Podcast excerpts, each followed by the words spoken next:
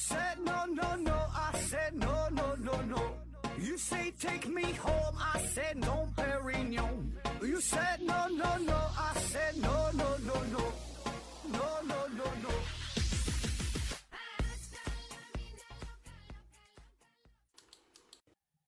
拼命探索，不计后果。欢迎您收听《思考盒子》，本节目由喜马拉雅平台独家播出。这一期啊，咱们聊一聊偏方治大病啊，偏方治大病。本来呀，我想在网上搜索一下关于偏方治大病这个话题的一些资料、一些参考的内容，然后呢，就是百度了一下，结果呢，弹出来的第一条信息是一本书，这是二零零四年科学技术文献出版社啊出版的图书。名就叫《偏方治大病》，这本书呢页数是四百九十页，定价呢是二十四块钱。然后我看看这本书里边写的是啥呀，是吧？有没有什么一些有用的参考价值呢？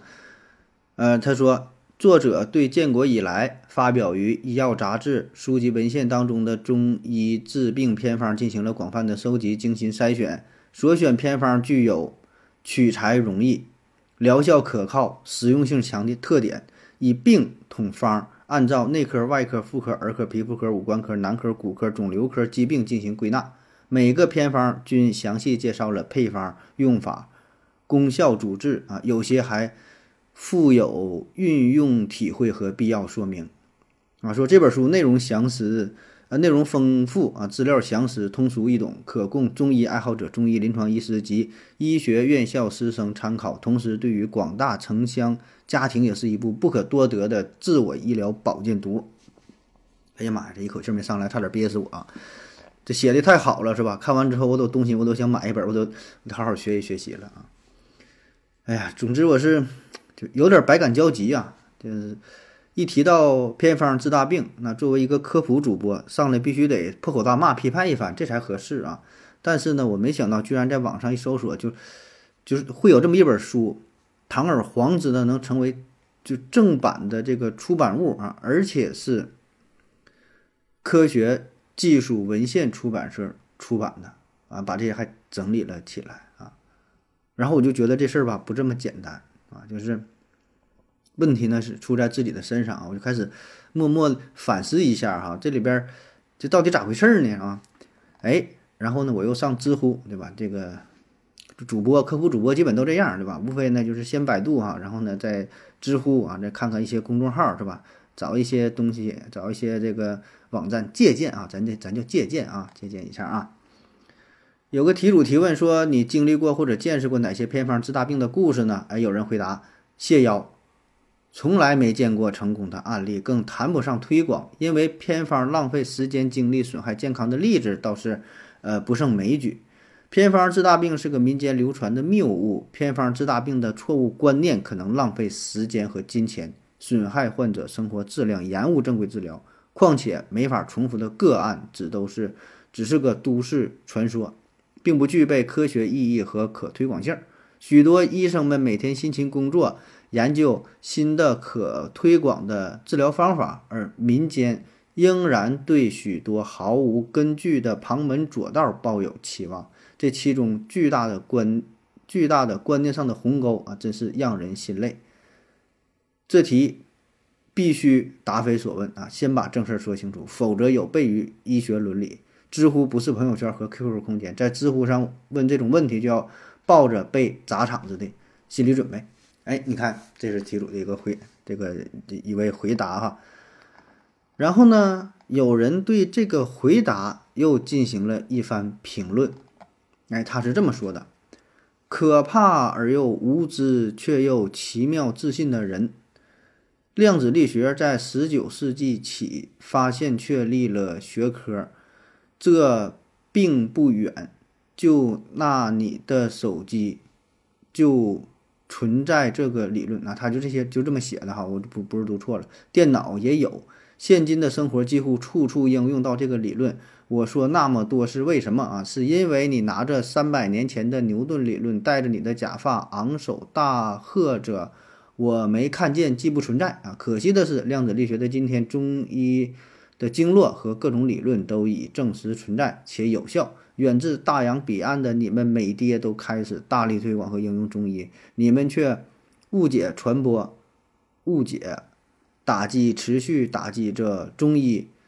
嗯，不是某个骗子存在或者某些骗子存在而否定整个行业啊。例如，层出不穷的假和尚，难道天下就没有好和尚了吗？这道理就像上了几堂复旦课就，呃，批斗复旦的某某学生啊，片面且激进，自以为是，不负责任。很多东西都不是科学能解释的，没见过并不代表不存在。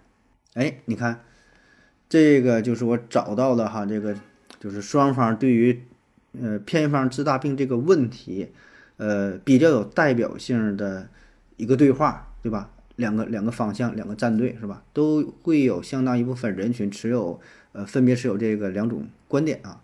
那咱先不用过多的去评论，也不用去选择战队啊，咱就是。呃，用这个用这两段话引出今天的话题，咱就随便聊一聊，说说这个偏方治大病啊。那么说到偏方治大病啊，首先就得定义一下什么叫做偏方，什么叫做治，什么叫做大病，是吧？每一个字都得拆开来看啊。那先说偏方，所谓偏方就是民间流传的，并不是见于古典医学著作当中的药方子。啊，通俗的讲，就是这些药方并不是记录在案的，不是书上写的，呃，不是什么《黄帝内经》啊。《本草纲目》啊，《走后备急方》啊，呃，什么什么《伤寒杂病论》呐，是吧？哎，不是这些，而是啥呢？民间的，口口相传。这个大姐告诉，这大姐觉得这个方好使，告诉了二姐啊，二姐呢就又告诉了二嫂，二嫂告诉了三大妈，三大妈又告诉了二婶，就就这种传的啊。当然也包括手抄本儿，哎，手写的，我写我觉得挺好使，把这个记下来了。然后呢，别人照着这么写，这也算对吧？口口相传，手抄的。那也有一些所谓偏方呢，只只是某个大师才知道，具体秘方保密啊，人靠这个赚钱呢，就就他才才知道，具体用的啥不知道啊。可能他快要死了，把这个告诉自己的徒弟，告诉自己的孩子，哎，那咱们管这类东西叫做偏方啊。那为了不引，为了。这个避免啊，就引起一些不必要的麻烦，咱就不具体举例子说这个偏方是啥哈，倒不是对他保密，因为我觉得可能会引起一些误解啊。我说这个偏方能治头痛、治头头痛、治肚子疼、肚子疼的，你别再照着去吃，对吧？这玩意引引起麻烦了啊。那这里需要注意的一点呢，就是偏方并不等于中医中药啊，偏方它不是中药，中药也不一定都是偏方，它俩。也许会有重叠的成分啊，但它俩绝对不是包含的关系。偏方绝对不是中医的一部分啊，起码我是这样认为的哈。嗯，我想啊，除了咱中医啊，在外国也会有类似的偏方啊，不管是你说这个日韩也好，对吧？还是说什么欧美发达国家也好，也都存在着偏方，存在着一些民间传说啊，可以治病的法治病的法子也有，对吧？过去也有，现在也有。当然，咱可能并不知道，因为咱接触的比较少啊，就是文化交流这一层面可能会受到了一些障碍，特别是就是治病，对吧？医药这方面交流的并不多。你要说外国有个流行的歌曲、流行的舞蹈，那很快传过来，他们用什么方法治病，这个呃有一些障碍，它传传不过来啊。所以咱能接触到的都是相对主流的西方社会的现代的治疗方式啊，咱们统一把它叫做西医，其实也不严谨，对吧？这只是。中西医只是在地域上的，呃，一个分割，对吧？它没有加上一个时间的维度，对吧？所以这个西方它也有偏方啊，过去有，现在也有，啊，所以这个偏方一定不是咱中国特有的啊。当然哈，这咱也得承认，这个偏方跟这个中医啊会有着一些千丝万缕的联系啊，甚至说你也很难就严格区分说这个方子到底是偏方啊，还是说中医啊？对吧？你也很难去区分啊，嗯，但在中医理论当中呢，就是实际上现在很多中医药的方子，它用的都是叫经方，经经过的经叫经方。所谓经方呢，就是指汉代以前的经典医药著作当中记载记载的方剂。哎，一般呢是以这个张仲景，他这个方剂是就最有代表性的啊。有一句话嘛，叫“半部伤寒，停呃行天下”，这伤寒啊，《伤寒杂病论》啊，就是说很多中医中药现在仍然是以《伤寒杂病论》当中。这个方子啊，作为依据啊，作为参考啊，这叫经方啊，所以人家是这个有有点可查，有有书可查的啊。而咱平时说的这个偏方呢，就是指那些一般情况下并不是特别常用的治疗方法呃和药物。也就是说哈，你说咱现在感冒了，咋办啊？发烧、咳嗽、感冒了，哎，有的人吃点退烧药，吃点感冒药，对吧？买点什么什么药，就是西药的也有啊，管咳嗽、管发烧的。然后呢，有人喜欢用中药，看中医也行，什么什么什么普普地蓝呐、板蓝根呐啥的也都有，对吧？这些呢，咱说这叫常规的治疗方案，都这么去用啊。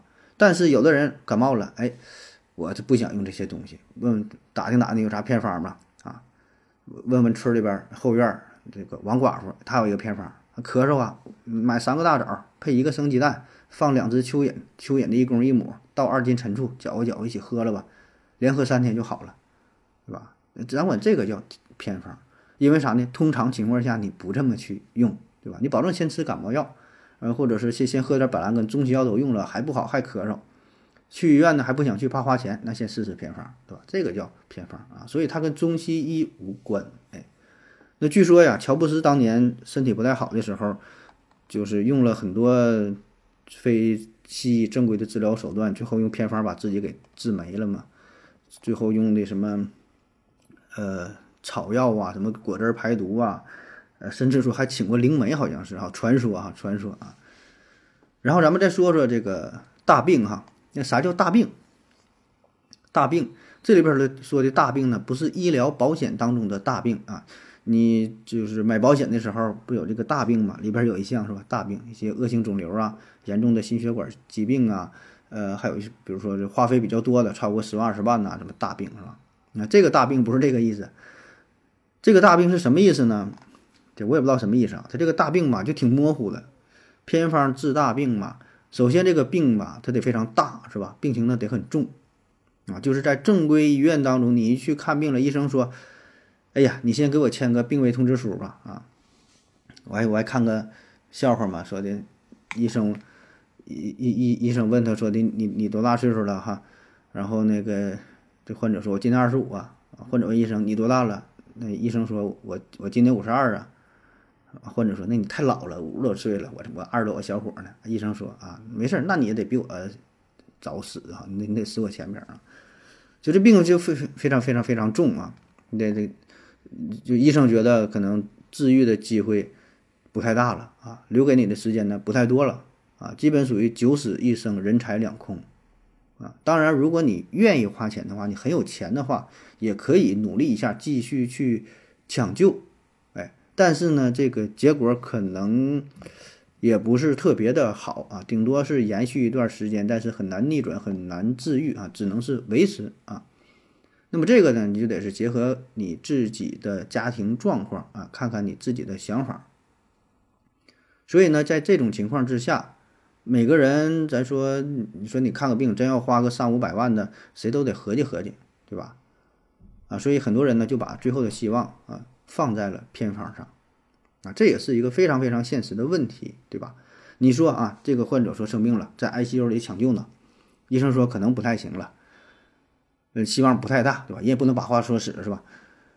然后呢，说完之后了，后脚让你交钱啊，说的那个住院费不太多了哈，你再往里续点啊，交多少钱呢？你先交五万吧，啊，没过两天你再交点钱吧，再交五万吧，平均搁里待着一天，少说得一万块钱啊，稍微用点药呢，就得是两万来的啊。完这几个药呢，现在这个也就自费药啊，医保呢还报销不了啊，你看着办吧，对吧？那一说这话你就明白了，你咋整？保证是得接出来呀，是吧？谁搁里边待着？谁谁什什么家庭是吧？你说待三天五天行，十天八天也行，遥遥无期，看不到希望，对吧？你过一个礼拜，过半个月，全都崩。那么你说你把这个患者从 ICU 里接出来，放哪？拉回家去，是吧？去哪小医院？小医院保证不要，拉回家不管，扔炕上，你给啥吃的也也吃不下去，你就眼瞅着嘛，也不是那回事儿，是吧？于心不忍呢，确实也是。所以呢，咱必须啊，就得得做点什么啊，得做点什么，我们得努努力啊。你做点啥呢？用点偏方吧。所以你看啊，这个时候你选择偏方，它这个用途啊，一方面是给患者吃的啊，想要给患者看病；另一方面呢，是患者的家属他自己的一个心理需求，满足自己的心理需求。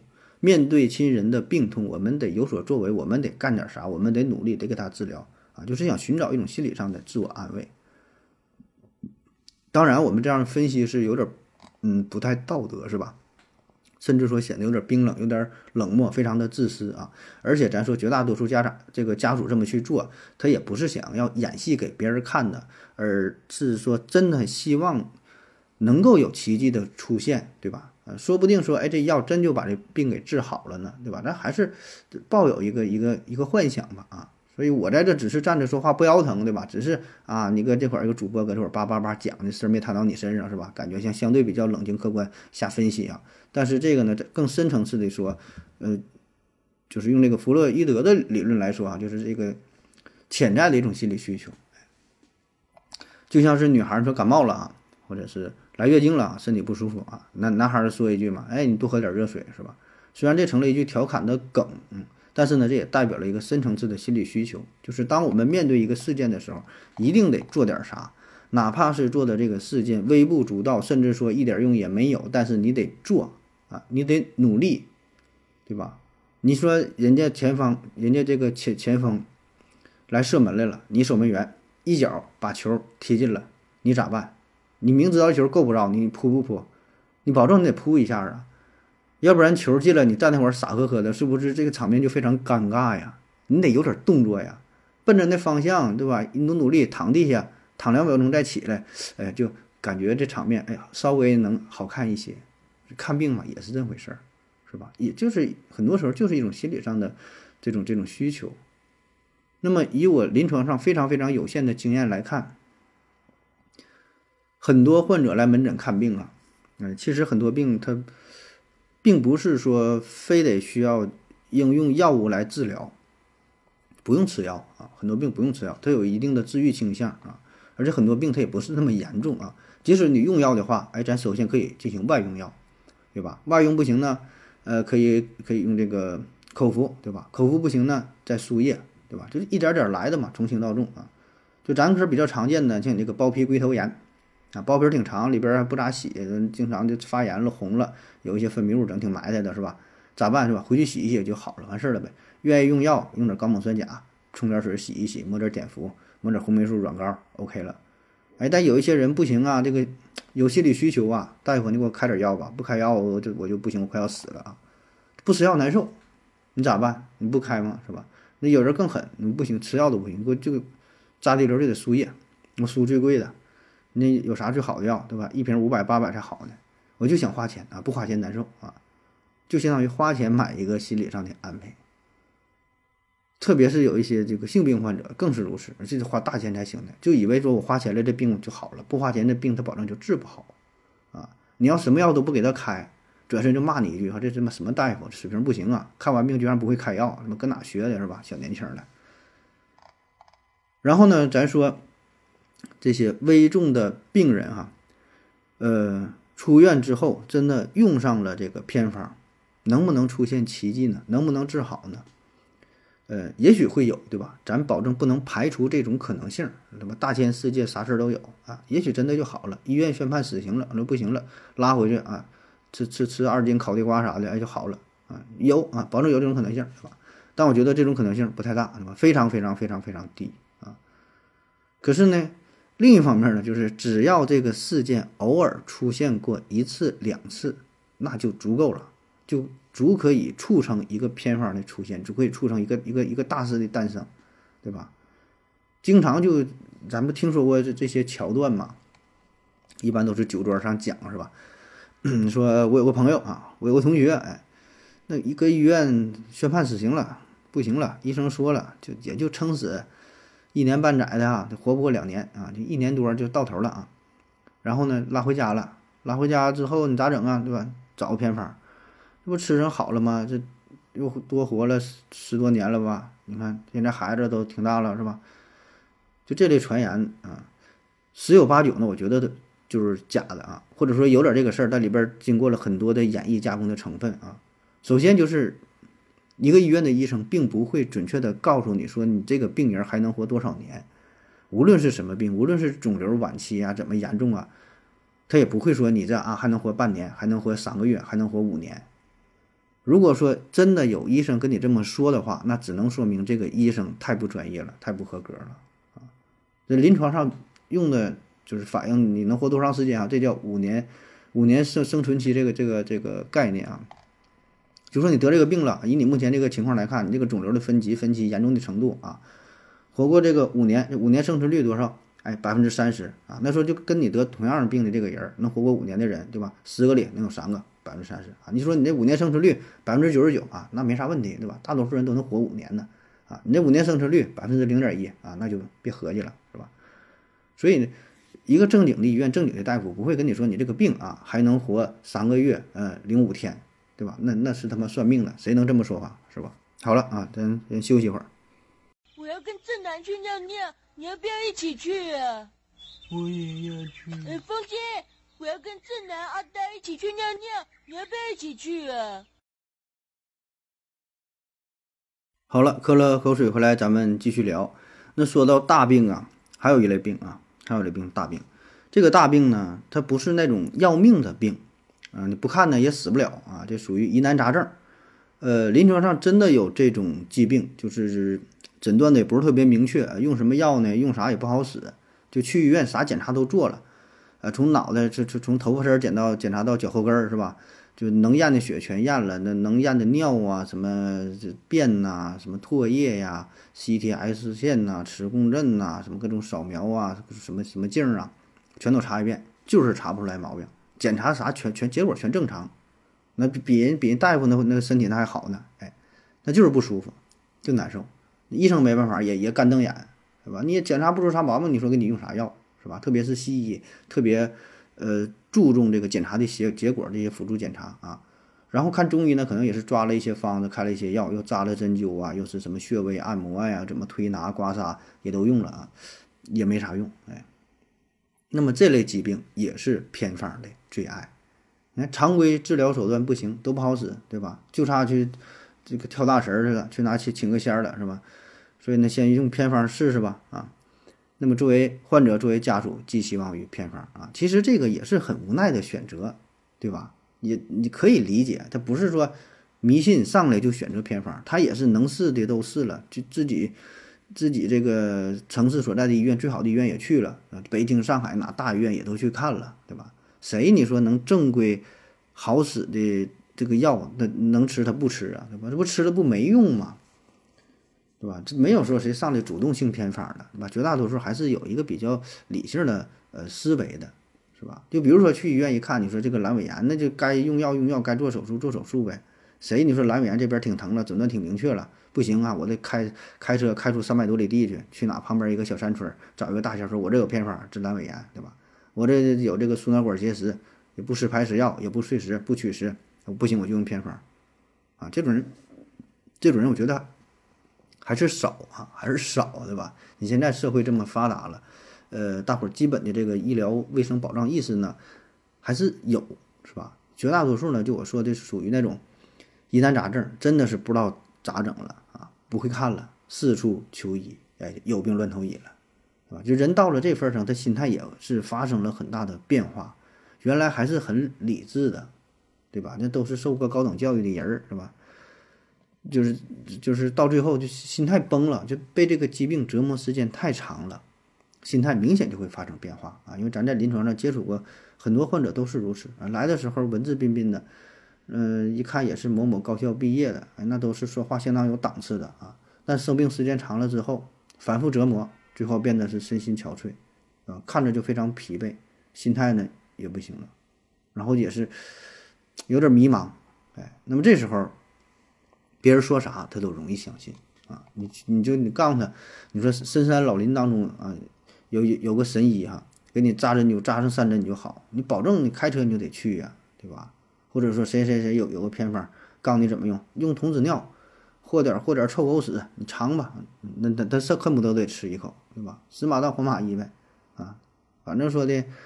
这个正常手段也用了，碰碰运气吧，万一好使呢，对吧？所以就是存在着这种这种心态，啊，那么这个呢也就造就了这个偏方的出现啊，而且呢和第一种情况略有不同，哎，咱看一看啊，就第二种这种疑难杂症的这种情况之下吧，呃，你也说不上怎么回事儿，哎，可能啊真的用了偏方之后慢慢就好了，真就好了，你原来吃那么多药都没好，你说是巧合赶上一起吗？那也太巧了是吧？哎，怎么用完偏方就好了呢？是吧？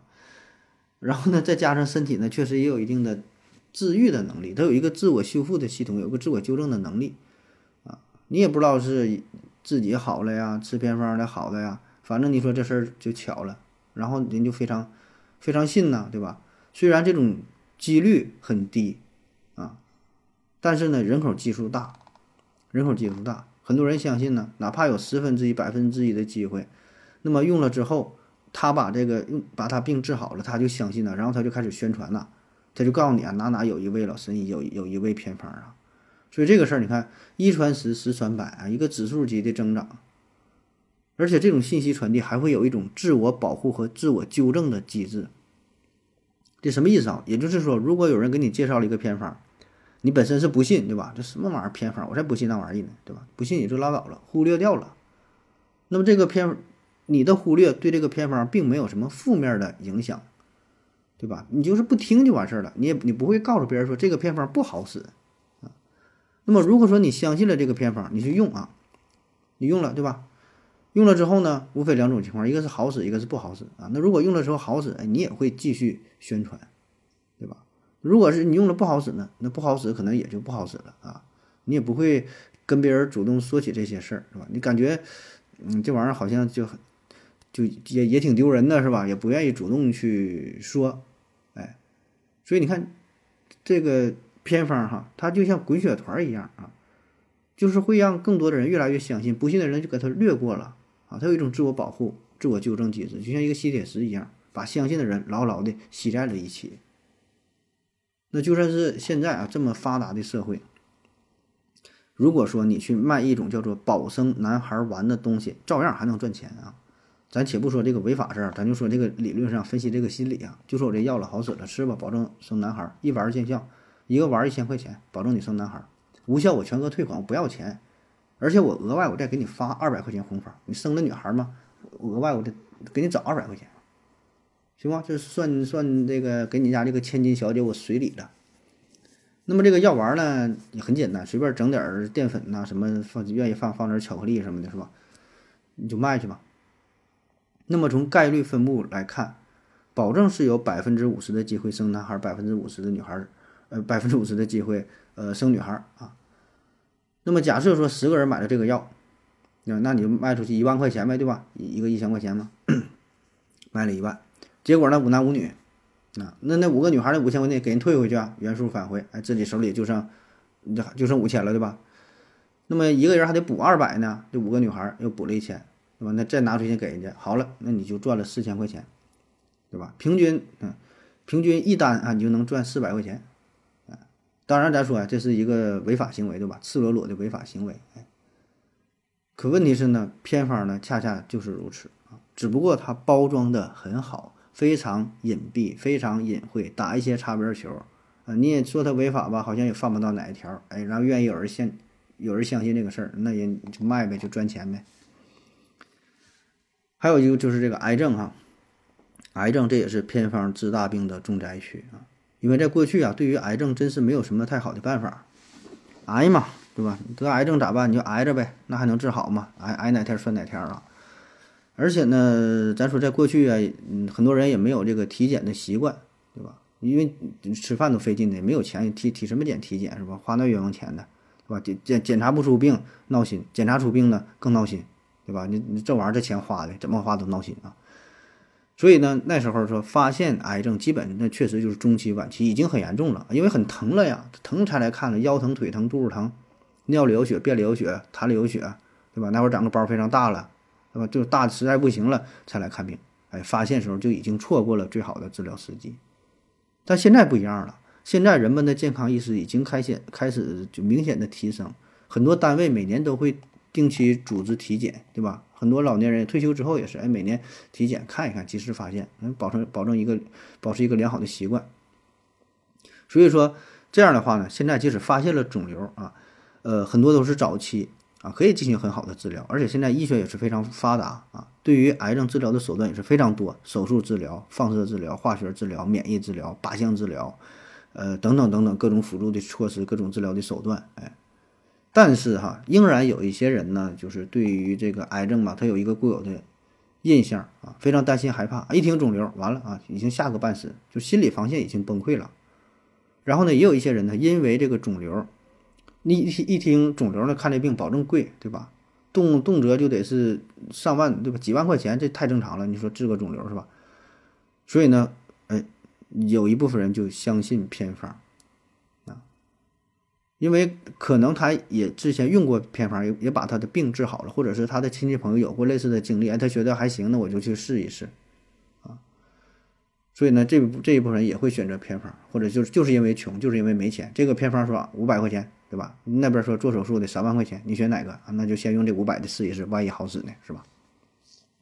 所以呢，你这么一试啊，可能就已经错过了最佳的治疗时机。这不不是多花这五百块钱的事儿啊，不是多花五百钱的事儿啊，这这是这是一个这是一个时间的问题，对吧？你吃他的一个药一个疗程，可能三个月五个月过去了，那你这段时间肿瘤你说已经长成啥样了？哎，所以这里呢有必要强调一下，就是关于。呃，肿瘤的这个治疗哈，一定要早发现早治疗，千万不可有这个拖延的心理。美国国家癌症研究所杂志上曾经刊登过一篇文章啊，说替代疗法让癌症病人死得更快。啊，那什么叫做替代疗法啊？你看，你看老外这名儿起的好，替代疗法，替代疗法呢？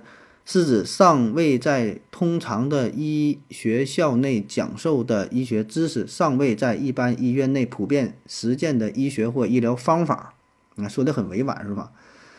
嗯，其实就是咱说的这个偏方啊，或者说偏方也算是替代治疗的一种形式啊。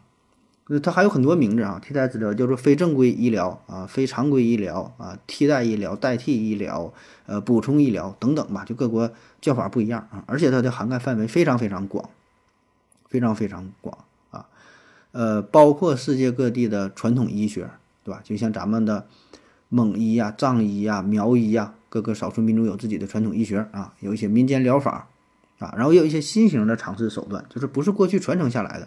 新出来的，比如说现在有什么一这个温泉疗法、芳香疗法、饮食疗法，对吧？这过去咱们气功疗法，然后世界各地有印度医学、埃及医学、阿拉伯医学等等一些古国，对吧？一些古老的部落民族也都有自己的医学方法，这些呢都叫做这个替代疗法啊。包括咱们的中医中药啊，也被老外呃归纳为叫替代疗法。当然，在咱们国家是是是一种主流啊，但是人家觉得这叫替代疗法啊，中医中药啊、针灸啊、按摩呀。对吧？这都叫替代疗法啊。那为什么会有替代疗法啊？就是因为全世界的人口太多了，人口跟医疗的比例啊不协调啊。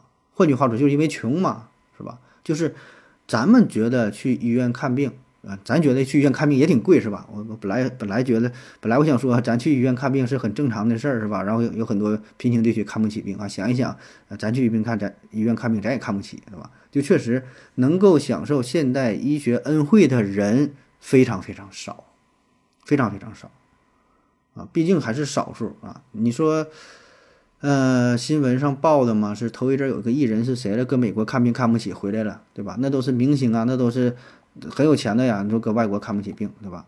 那咱说回到中国吧，咱就自己说，现在现在确实有一些医疗保障制度是越来越好了，是吧？能报销一部分。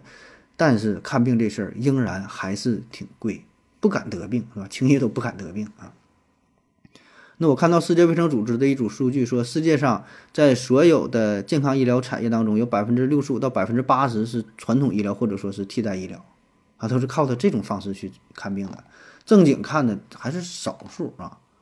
所以这个数据啊，这确实已经超出了咱们想象啊，就是咱们接触的范围还是比较少的啊。就咱，而且咱们国家现在经济是变得越来越强大，这个医保的覆盖范围也是越来越广。但你想想，仍然会有一些偏远的地方啊，咱们国家也有，外国呢，那那你说像非洲像哪的，这更多了，医疗保障系统它更谈不上了。所以通俗的讲，就是一个字儿，就是钱，对吧？看不起病。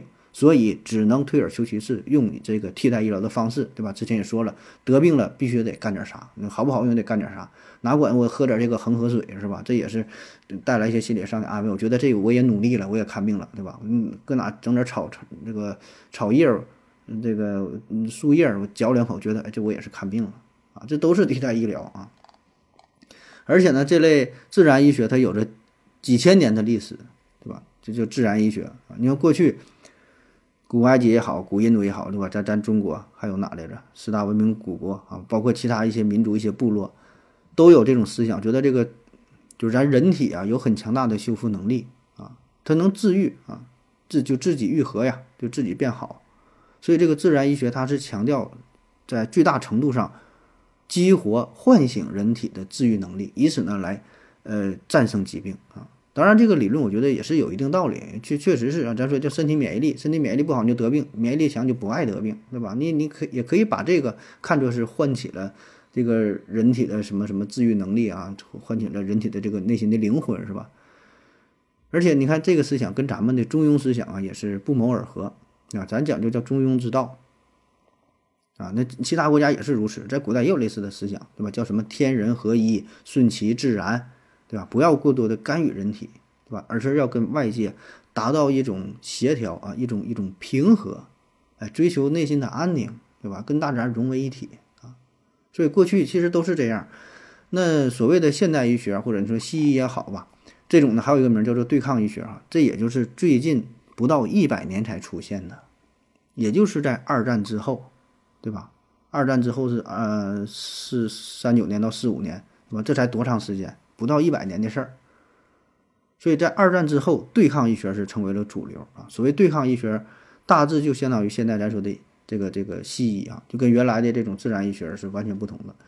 为啥有对抗医学？因为有战争，有战争就有急救啊。那这这个事儿呢，就是这种疾病骨折了呀、流血了呀、受伤了呀，你再用这种自然医疗的方式，它不赶趟了，哗哗淌血，你你不抢救是吧？所以叫对对抗医学啊。那也就是在二战之后，对抗医学才在世界各国成为了主流医学，自然医学呢反而是慢慢的退居二线啊。其实这都是离现在非常非常近的事儿，就是现在这这最近这些事儿啊。而且呢，这个替代医学啊，或者叫自然医学，为啥这么火啊？现在还有这么多人去认可呢？因为给咱的观点呢，给咱的感觉呀，就是它副作用很小，或者说没有副作用，对吧？你你说什么食疗，吃饭也得吃啊，这玩意儿有啥副作用？说吃太多撑得慌。然后价格呢很很便宜，原材料呢容易获取，患者呢也容易接受，对吧？那这些呢是医生和患者都喜闻乐见的啊。当然，至于效果如何啊？这就不好说了啊！那你治你既然选择了这种治疗方式，那你就得接受相应的结果。而且呢，现在啊，这个替代医疗确实这个地位也是在不断的提升，甚至说在全球范围内都形成了一股新的医学的潮流，越来越多的人开始认同它，开始接受它啊。但是啊，咱咱这说这个替代医疗也也并不是完全等同于偏方哈，这个还是两码事儿的啊，这个。呃，偏方顶多算是替代医学的一小部分而已，对吧？而且这个替代医疗呢，人家也是，呃，经过就是大样本啊，什么专门的一些调查研究的啊，就还是，呃，比较比较正规的啊。啊，对，刚才那话题说了一半哈，说美国国家 医疗杂志啊，它是。有这么一个观点，说这个替代医疗哈，让这个癌症的病人死得更快，是吧？刚才插入说这个替代医疗的事儿啊，呃，他说这个替代医疗让病人死，癌症病人死得更快哈，所以呢，还得是去正规医院找正经大夫哈。你得得了癌症这种大病就你就别替代医疗了啊。那么有很多名人呢，都是吃了替代医疗的亏，哎，得了癌症不好好去看病，哎。再说一个典型的代表人物哈，苹果公司创始人乔布斯啊。说说他的事儿，他就是挺相信替代医疗这一块的啊。二零零三年十月，乔布斯呢在进行一次例行体检的时候，做 CT 啊，就发现他的胰腺上长了一个肿瘤。然后呢，在内镜下做了穿刺的病理活检，提示啊，这叫胰腺神经内分泌肿瘤。哎，反正就是一肿瘤吧。那医生看了之后说，建议你进行早期手术，赶紧就切了呗。哎，但是乔布斯一听，那不行啊，就不愿意接受手术啊，而是选择进行饮食治疗。每天呢吃大量的新鲜的胡萝卜啊，然后喝一些果汁儿啊，吃一些有机的草药啊，然后进行什么针刺啊，进行什么洗肠啊，什么水疗啊，还有负面情绪发泄呀等等啊，这些都是典型的呃替代医疗的方式啊。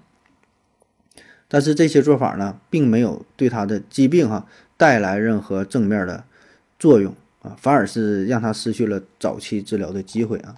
那么在第二年，二零零四年七月，哈，乔布斯呢是终于在斯坦福大学医学中心接受了手术啊，做的是胰十二指胰十二指肠切除术啊，切除范围挺大的啊。然后到了二零零六年八月份的时候，苹果全球开发者大会上，乔布斯的身躯是明显变得非常的消瘦羸弱，使得媒体啊对他的健康状况是议论纷纷，感觉啊他好像是不太好吧啊。那在二零零八年六月份的时候，呃是发布了 iPhone 三 G 啊。这时候，这个乔布斯呢已经是变得非常非常憔悴了，一看这人儿啊，有点瘦的脱了相了哈。但是公司这边说呀，他只是患上了常见的细菌感染啊，说没什么太大事儿啊。但实际上这个时候呢，已经发生了这个就是肝脏的多发转移。那在二零零九年一月份啊，乔布斯呢是把公司的这业务都是交给库克哈，让他呢进行来打理啊。那苹果公司这边给出的理由啊是说，乔布斯啊内分泌失调啊。那同年四月呢，他就进行了肝脏移植啊，但是也没挺多长时间。二零零一年十一月六号，哎，乔布斯离世啊，呃，当时啊年仅五十六岁啊，就是就是很遗憾吧啊，很遗憾啊，咱休息一会儿。我要跟正南去尿尿，你要不要一起去啊？我也要去。呃，风姐，我要跟正南、阿呆一起去尿尿，你要不要一起去啊？好了，尿过尿回来，咱们继续聊啊。那刚才呀，就咱从乔布斯的抗癌经历当中可以看得出来，如果说他在二零零三年的时候，就是刚刚确诊胰腺癌的时候，能早点手术的话啊，效果呢也许会更好一些啊。但是很遗憾，呃，他发现肿瘤最初的这九个月，呃，选择了替代疗法啊，并没有进行有效的治疗，所以这个肿瘤呢一直是不断的增长。据说呀，乔布斯在确诊了胰腺癌之后，是先打电话嘛，给一位叫做什么拉里布里连特的医生啊，这是他的好朋友，也是一位内科医生啊，一位流行病学家。后来呢，成为了谷歌慈善机构的负责人啊，就就跟他聊聊这个事儿啊。那么打完电话，他第一句话问的就是说：“你相信上帝吗？”啊，布里连特呢就有点懵啊，怎么问问有没有上帝这个事儿？然后就谈了自己关于宗教的信仰。然后就问乔布斯说：“你是不是出了什么事儿了啊？”乔布斯说：“我就得了癌症了。”然后乔布斯呢还给打电话给马友友啊，马友友就是拉琴那个嘛，跟他说：“如果我死了，你在我葬礼上给给我给我表演一段啊。”反正就是没没谈看病的事儿哈，就是谈了一些宗教啊啊，然后一些一些替代疗法啊，就是乔布斯他年轻的时候就对东方神秘主义很感兴趣。啊，还曾经长时间的去印度啊，去去去咱这个西藏啊，去这进行修行啊，所以患病之后也是更加倾心于替代疗法，各种针灸草药、纯素的饮食，而且还从网上找了一些偏方。据说他还吃牛粪看病啊，当然不是直接吃啊，这牛粪它做成了这个牛粪的胶囊，外边有个包装啊，但它也是牛粪呐。所以你看哈，甭管是多么有钱的人，多么牛逼的人啊，就哪怕是科技领域的大佬，一得病。全白费啊，还得是寄希望于偏方是吧？还得是偏方治大病啊，别的啥也不好使。那据说乔布斯的传记作者叫做艾萨克森啊，他呢曾经表示过，说乔布斯曾经受过一位医生的影响啊，告诉他呢是只喝纯果汁啊，不吃任何食物。你说就这么折磨，你说还能好？那么好人也得得病啊。那么他的朋友、他的家人这边呢，自然是非常催促啊，让乔布斯赶快接受正规的手术治疗、正规的化疗啊、放疗啊。哎，但是乔布斯表示，我是不想切开自己的身体啊，他觉得这个是对自己身体的一种严重的冒犯，就是心理上这个坎儿他接受不了啊，他不是说不相信啊，他他就觉得不行，没法认同这个事儿。然后也有人分析嘛，也正是因为乔布斯的这种固执、这种执拗哈，才能让苹果公司走到今天。就是他为什么这么优秀是吧？为什么这么执着是吧？他怎么能够缔造出苹果帝国？就是因为他本身的这种固执的性格啊。他总希望叫 think different，对吧？再想整点不一样的，啊，总喜欢走这个不寻常的路，是吧？不走寻常路，是吧？不喜欢循规蹈矩，所以他总希望总希望通过自己的方法来解决问题啊。但是很遗憾啊，很遗憾，就是癌症吧，癌症还是比较牛逼的哈。癌症是不惯你毛病，不管是谁都不好使哈，你爱谁谁是吧？乔布斯多傻呀，是吧？当然，对于乔布斯的替代疗法呢，也是存在着很大的争议啊。嗯，虽然咱普遍认为说，呃，因为替代疗法导致了他延误最佳的治疗时期嘛，就发现早期该手术是吧？但是也有另一派人就是持有一种观点，呃，说那时候手就是早期发现效果可能也不太好，因为他后来不是接受手术了嘛，就是做了这个一十二指肠切除嘛，啊，但结合当时的情况就发现呢，已经转移很严重了，所以呢推测就是早期就刚刚发现的时候，那时候其实就也已经严重，也已经有了一些转移了啊，所以不管你用不用替代疗法，也都无无济于事啊。你用了替代疗法也没有什么太大影响，你不用呢也好不到哪里去，对吧？这个结局已经注定啊。阎王要你三更死，这谁敢留你到五更，对吧？你替代疗法也好，是肿瘤什么什么治疗也好，都不好使，谁都干不过阎王爷。啊，当然了，咱这么说呀。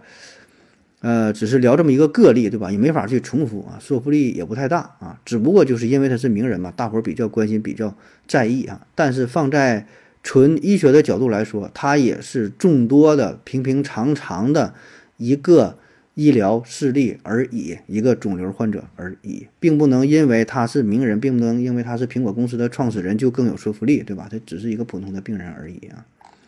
总之，现实的情况就是，现在仍然有很多人相信替代疗法，选择替代疗法，啊，然后就是更有一些人是相信这个偏方的治疗，那在美国呀，有一次大规模的数据调查，是基于二点四万人的一个研究研究调查啊，结果显示，百分之四十三和百分之到百分之六十七的人群啊，在癌症诊断治疗之后，都尝试使用过替代疗法。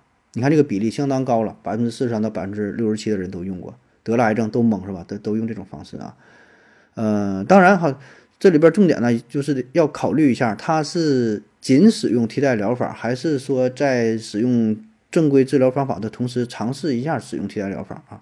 如果说这边该看病看病，该化疗化疗，那边用点偏方对吧？吃着也就吃了对吧？吃不好吃不快呢，嗯，起码能有个好心情也还行啊，对吧？你有个精神信仰，有个支柱。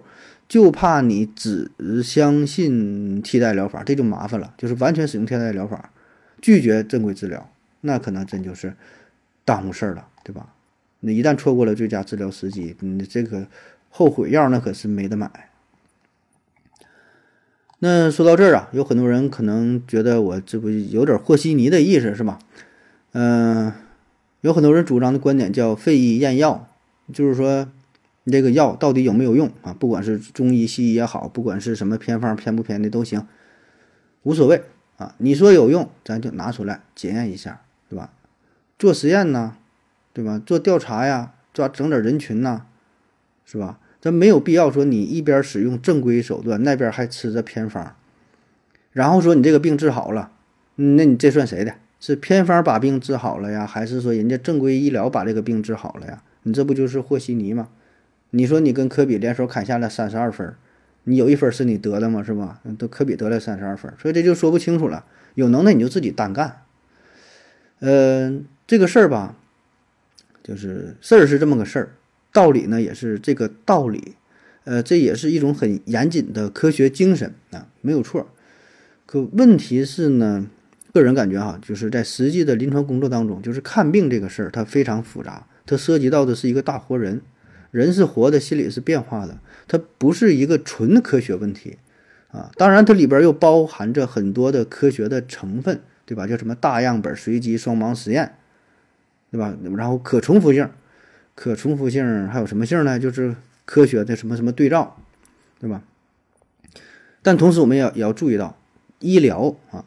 这个领域当中有很多非科学性的成分啊，它需要人文关怀，它需要考虑到道德的因素，需要考虑到情感的因素。人呢，他不是机器人呢，也不是小白鼠。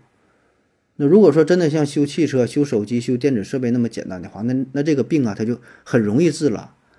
江湖上也就没有什么这个什么江湖郎中啊，骗人的医疗手段，这都消失了，因为不好使啊，对吧？它不好使，一回不好使，两回不好使，就没有人愿意去相信了。你再咋去宣传去卖药，你骗谁呀？它不好使，对吧？它保证不会有市场。就像你说，你开个修配厂，修一个车没修好，修俩车没修好，这买买卖保证是没法干啊。然后呢，咱说人体它跟机器又不一样，就是这个机器它没有一个治愈的能力，哪怕是再小的毛病，你不修，它保证是不好使。这车没气儿了，就是没气儿了。你不把这个胎给给粘上，它就是不能好。人不是啊，人一些小毛病它确实能好，那这你到底咋好的？你你也你也不知道，很难说清楚了啊。所以这个问题呢，它它里边有一些很多复杂因素啊。所以为什么这么多年所谓的偏方也好，所谓的替代医疗也好，仍然会存在，还有这么大的市场，而且是越做越大啊？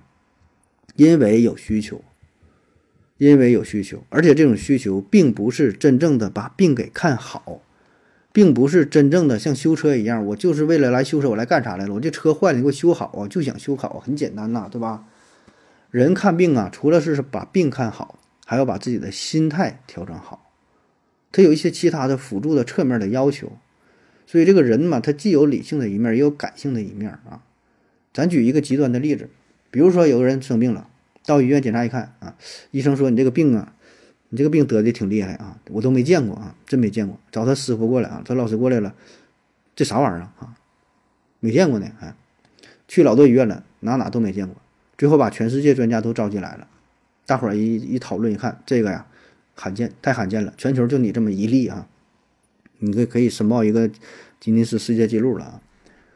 但虽然没见过，但大伙儿达成一个共识啊，就是你这个病挺重啊，应该是活不了太长时间了啊。以咱非常有限的经验来看，你这个五年生存率啊，基本是百分之呃零点几，你好是就是哗哗写老多小小数点，小数点说好好几倍啊。然后这个病人本身呢又是小心眼儿，平时多愁善感，心里装不下事儿，郁郁寡欢的。那么你说你现在怎么办？你把这真实情况告诉患者，告诉你不行了，挺重了，回家想吃点啥吃点啥，回去等死吧，是吧？然后你家那个你不要买那个期房吗？半年的期房啊，别买了，没有用啊，你交交那钱呢，就是三两个月，你能最好能买买买买现房吧，现房都得带装修的哈，装修你是装修都不赶趟了啊。你能这么说吗？你保证不能，对吧？咱这里需要的啥？人文关怀。你得让他度过生命当中最后的这个时期，对吧？所以呢，你可能还会给他用一些药，甚至给他拿两片维生素 C 啊。你就告诉他说，这药天天吃，这药效果不错。然后还得编织一些谎言，说你这个病啊很常见，不用担心啊。有挺多人吃这个药就就吃好了，甚至还得说你这个药还挺贵呢。那为啥说挺贵啊？哎，因为这个安慰剂效应有一定关系。你药物越贵，安慰剂的效果越明显，对，给他带来的心情越好。的，哎，这这个药贵啊，这这这好啊，这有用啊。也许说吃了之后，他心情变好了，生活质量提高了，对吧？也许能多活几年，也许没多活几年，但起码他的心态是好的。那么这些呢，都是医生要去做的。所以，那你说这个药它有没有用呢？你说吃这两片维 C 有没有用？你很难用简单的有用或者是没用啊，是和否，对和错来回答。这关系它就很复杂了啊！不是说医生想把这个事儿整复杂，不是说科学家想把这个事儿来和稀泥，他也想弄清楚，但是现在他弄不清楚。每一个患者又是一个独立的个体，又会涉及到很多个人的问题、一些隐私的问题、一些道德的问题，对吧？所以我说，这个就是它的复杂的地方啊！你要真要说像修车的话，这会儿缺了个缺了个螺丝，就是缺个螺丝，对吧？到哪修找谁说这就是缺个螺丝，都能讲出理来，对吧？但人体啊，它不是简单的一个开关，不是零和一的关系啊！当然，咱这里也不是宣扬什么神秘主义哈，咱也并不是想否定科学，我觉得恰恰相反哈。但就是说，你你看病这个事儿啊，如果说发现了这长肿瘤，那确实该切就得切掉肿瘤。对吧？该咋治疗咋治疗，但是咱不要否定另外一方面，就是人的精神的层面、心理的层面。那么最后啊，咱说一个比较矛盾的问题啊，说偏方治大病，偏方如果真的有用的话啊，如果说真的有用的话，那么它这个偏方它就不再是偏方了，对吧？如果真的有用，那它就会成为一个正方。正经的方子成为一个经方，得到官方的认可，得到推广，大伙儿都去用，呃，广大医院也是认同你，对吧？会推广开呀，就像是青霉素的发明，那你不用做宣传，全世界争着抢着上你这买都得用，对吧？那为啥一直它偏方它是偏方呢？它咋没能成为正方呢？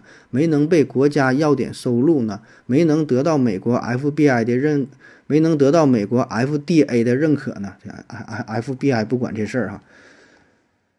那看来它应该是效果不是特别明显，不是特别确切，是吧？可是另一方面，为什么？那咱说偏方它真要是没有用的话，一点效果也没有的话，它为啥就还能存在呢？为啥没有彻底的消失灭绝呢？哎，可能那就还是有点用，是吧？这玩意儿两头堵，是吧？那有用还是没用？不知道，说不明白了，很矛盾。那除了之前咱说的这，就是解释的这些内容，呃，就是吃了这个偏方之后，阴差阳错的哈，可能是自己这疾病身体的治愈就好了，或者就是赶上了，对吧？啥就赶上了？你你说之前我得这病，之前吃老多药了其实是那些药也起了作用，只不过呢，你正好吃偏方的时候，前面药起作用，你把你病治好了，相当于第七个包子，前边六个包子都白吃了，你吃这第七个包子，把这第这个偏方。你吃第七个饱了，你觉得前六个没用了，是吧？这这是也是一种因素哈。我我还想补充一个重要的原因，就这个偏方啊，它呢是一种类似于宗教一般的存在，哎，它呢是一种信仰，一种精神寄托。就是当一个人病入膏肓、备受疾病折磨的时候，感觉自己时日不多，他就会重新思考人生，重新审视这个世界。那在这种情况之下，他需要一个可靠的精神寄托。所以，为什么会有宗教的诞生，对吧？就是因为咱们的灵魂找不到归宿嘛，不知道自己该干啥了，寻找不到人生的意义，寻找不到活着的目标，不知道自己是谁，不知道从哪来，不知道自己要到哪里去，是吧？所有这这些终极的问题，这都解释不了，没有答案呢，怎么办，是吧？没答案，没答案，咱就编一个答案，必须得有一个答案，没有是不行的。嗯，编一个，自己知道编的那也行，错的也行，必须得有一个啊。编造的这个答案就叫做宗教。当然，这个宗教有各种各样，是吧？是是什么什么教，什么什么教的，但背后的逻逻辑、背后的这个原理、心理上的需求，这都是一样的，这是一个内核，就是相当于把自己解决的解决不了的问题，抛给了一个更高级的造物主，让他去帮我们解答，我们把这个问题暂时搁置起来。自己不用再去思考了，省事儿了，对吧？那是上帝的问题，那是安拉的问题，那是这个佛祖的问题，跟我有什么关系啊？我不，我我不管了，我一心跟着你走就完事儿了，对吧？我什么也不问，什么也不想，所以这时候这人反倒是变得简单了，变得洒脱了，不再纠结，不再拧巴啊。虽然问题没解决，但是自己好开心啊。所以我们面对疾病的时候吧，心里呢也差不多啊。如果说真的被宣判死刑了啊，说你这个人啊，你这个病啊。五年生存率呢是百分之三点一四一五九二六五三五八九七九三了，咱绝大多数人一听完了哈，这生存率百分之三点多还不到四呢，太低了哈，一百个人也就活三个多个。那当然，数学家听了之后心情可能会好一些啊，心想你这个数是不是无限不循环呢？不循环，你能你能给我就一直就这么延续下去没完没了的不是？那么在这种非常绝望的情况之下。咱们绝大多数人都会失去理智，都会梦想着会有奇迹出现，是吧？那么奇迹怎么能出现呢？你得病你不看，你能出现奇迹吗？不可能啊！你不买彩票，你能中奖吗？保证是不可能啊！这个概率是零。你买彩票的话，中奖概率是多少？它保证不是百分之百，连百分之十、百分之一都没有。但是它不是零，只要不是零，那就足够了。买的这个彩票就是这个偏方。对吧？你只有买了，就有可能出现奇迹呀。说不定哪个深山老林当中，真的就有一个老神医，是吧？他真就有一味灵丹妙药，吃了就可以延长你的生生命，对吧？有没有用的不知道，但起码咱去看尝一尝呗。咱也咱也吃了，宁可信其有，不可信其无呗，是吧？万一有用呢？所以在这种心理之下，就催生了很多很多东西，很多无法证明的东西，很多科学无法解释的东西啊。当然，这些事儿呀，也不是。呃，科学能解决，也不是科学需要解决的，也不是科学的势力范围。所以啊，说了半天哈，这我从我个人角度来看，好像还挺认可偏方治大病这个事儿，是吧？而且咱真想，确实你说在过去那些那个时代哈，非常落后、贫穷、缺医少药的年代，大家能够享受到正规的医疗吗？对吧？很难很难呐。然后呢，再加上没有相应的心理辅导机构，这个也是很大一块缺失。就是看病，看的不只是你身上的病，对吧？现在咱明白了，不只是看病，你还需要这个心理的关怀啊。现在好多了，你看现在很多医院肿瘤科，这都不叫肿瘤科是吧？叫什么什么什么病房啥？你看过去不是啊，过去你到医院，谁管你那个对吧？肿瘤科啊，挂着大牌子，仨大字肿瘤科，通红通红的，离老远就能看着，一看着非常显眼，就感觉生怕别人找不到啊。对呀，你你别迷迷路了对吧？你到医院都懵，这肿瘤科在哪找不着。但是这就没有考虑到患者这种心理，患者是非常抵触的，就他看到这个三个字儿他就闹心，心里他就不舒服。就是他第一本身有对癌症的恐惧，第二呢，他不想知道别人不想让别人知道自己得了癌症。他到这个病房当中，他就很不舒服了。再看到这个刺刺眼的三个大字儿，你想想他是什么心理啊？所以现在这个就非常注重什么人文关怀嘛，对吧？这个字儿呢也是变小了，也不那么刺眼了，对吧？变成了绿色的，或者是反正很就模糊化的处理啊，直接叫几号几号楼几层楼怎么怎么几病房，用数字代替。啊，非常温暖。然后呢，整体医疗也都在提升，啊，有了这种心理科，然后呢，对于呃肿瘤患者有定期的心理上的疏导，对吧？你谈话呀、聊天啊，是吧？有什么问题啊，及时发现，就这些都是对人本身的关注啊。所以啊，不管是偏方也好，代替医疗，呃，替代医疗也好啊，我觉得一直会存在，一直会有很大的市场，而且会长期存在下去。只要宗教不消失啊，偏方呢一直也就会也都会存在，啊，就是人的内心的一种需求啊。说到这儿，我想起了前几年哈去广西巴马旅游的事儿啊。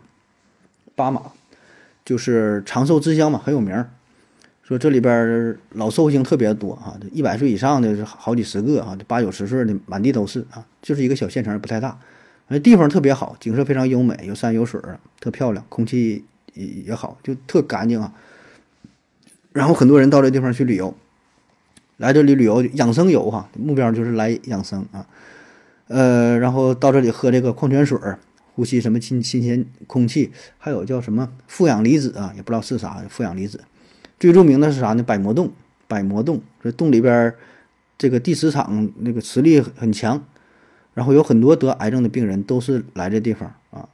他他不是说的有病不看哈，就是有一些晚期没法做手术的那边呢，该化疗化疗，该靶向靶向，然后中间抽空了，哎出来旅旅游，散散心，反正到哪都是玩。来这个百魔洞地方，这就非常有名，说有磁力嘛，很多人搁那儿躺着，搁那儿躺着，然后说就吸这个地磁力啊就好了啊。所以你说这种情况，你说你咋整？对吧？你说你给他普及一下，说这玩意没有用啊！我是科普主播啊，我给你讲一讲吧。你们这帮傻逼都没有科学精神，你躺这玩意儿有有有什么用啊？这能治好你的病吗？你看不都没有用哈，过两年都得死。你到这会儿这么说，能你你保证是死他前面，你保证现场就得被人打死。所以这时候你说为啥会有这么多人涌涌入到巴马百魔洞啊？当然，咱这里不是给他做广告哈，就是咱就拿拿这个事儿，就是呃那个想表达这个问题。就这种心理需求，很多人无非就是寻找最后一根救命稻草。你说他有没有用？他可能他也知道这玩意儿没有用，对吧？这这那你要不然那你说咋整？天天愁眉苦脸的，那不还得活着吗？那可能到这地方了，心情变得好一些，起码看到了得癌症的不是我一个。你看旁边这个这这这大哥比我还年轻呢，他是肿肿肿瘤的比我这个分期还晚呢哈，我这三级他都四级了。你看自己看我心情就挺好是吧？就是说你在最后生命最后阶段延长不了生命的长度，咱提高一下生活的质量，改变一下自己的心情，这不也挺好吗？所以就千万别把医学就想的是非得就是科学呀，可得怎么地呀，对吧？咱设身处地的想一想这个事儿啊。当然再次提醒一下哈，就是呃关于养生旅游啊，这大伙儿呢别上当了哈。这个项目呢挺火，当然现在这两年疫情哈差一些，疫情之前呢。很多嘛养生游，然后咱老龄化社会是越来越严重，很多大爷大妈退休之后了，手里有点钱，没事就出去玩去啊，报这种养养生团儿啊，夕阳团儿啊，原来不是购物嘛，现在呢，哎换打法了，不购物了，给你养生啊，特别我不说嘛，像去这个长寿之乡什么，这老多了，很多地方都是长寿之乡，他怎么整啊？为了吸引游客，在村头呢放放俩老头老太太啊。本来这岁数也不大，撑死也就七十多岁啊。然后说你多大？一问哈，我我我九十六了。那个呢？那我一百零三啊。一看身份证哈，一个六十五，一个六十二，就全都是造假。他没有那么大岁数啊，他上哪找那么多老寿星去？然后到那地方呢，给你也是宣传卖东西啊，但人卖的都是一些保健品，卖一些枕头啊、鞋垫儿啊、床垫子啊，各种保健品啊，说这玩意儿呢对身体好，这个什么什么这个血压高、血糖高的，你癌症啥都能给你治好啊，那那就很多人就信呐，而且这个定位非常精准，他有的团基本就是就都是嗯癌症就晚期的患者了啊，所以这种人群哈非常精准，就是你都不用劝，他就想花钱，就是来花钱的。花钱买心理安慰，花钱就舒服。家里你说身价几千万花不了，闹心不？咋办？花，你这最贵的，你这来给我来俩，全都是这种。所以给大伙儿提个醒啊，重拾生活信心这个是好事儿，但是呢不要盲从，对吧？咱说不要让自己内心的希望之火熄灭，但是尽可能呢也要保持一些保持一些理智哈。呃，最重要的是不要上当受骗了。对吧？不要上当受骗了。该出去玩呢，散心呢，可以买东西也可以，甚至说买点保健品啊什么的。哎呀，你结合自己情况，别把身体吃着了，也可以，对吧？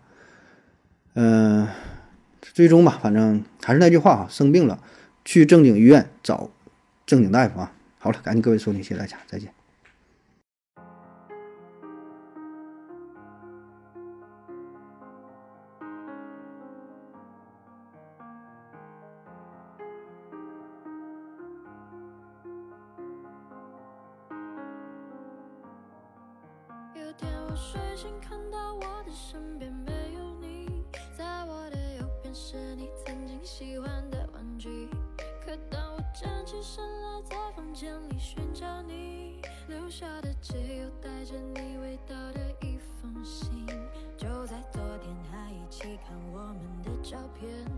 可现在让我感觉像烂剧里的主演。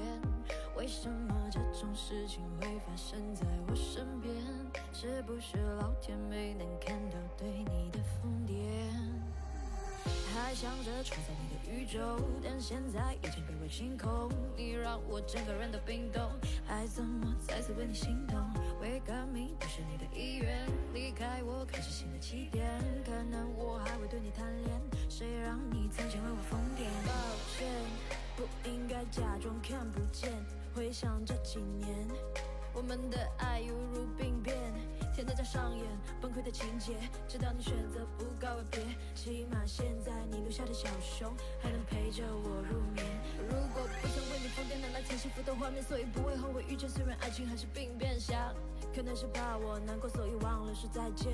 可怕的病要康复需要时间，只是现在这房间还是有太多我们快乐的照片。有天我睡醒，看到我的身边没有你，在我的右边是你曾经喜欢的玩具。可当我站起身来，在房间里寻找你，留下的只有带着你味道的一封信。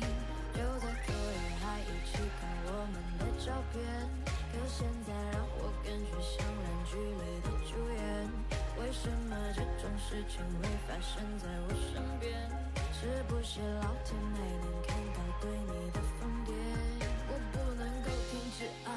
这些年我对你的疯癫，还会带上那条围巾吗？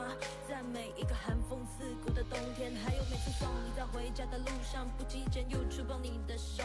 我穿裙子眨眼睛望着你，那些让你心动的瞬间。那条十字路口始终有你身上的气味，车水马龙过后的路灯下的身影又会是谁？他说我真的喜欢你，但是每次语言就闭嘴。那只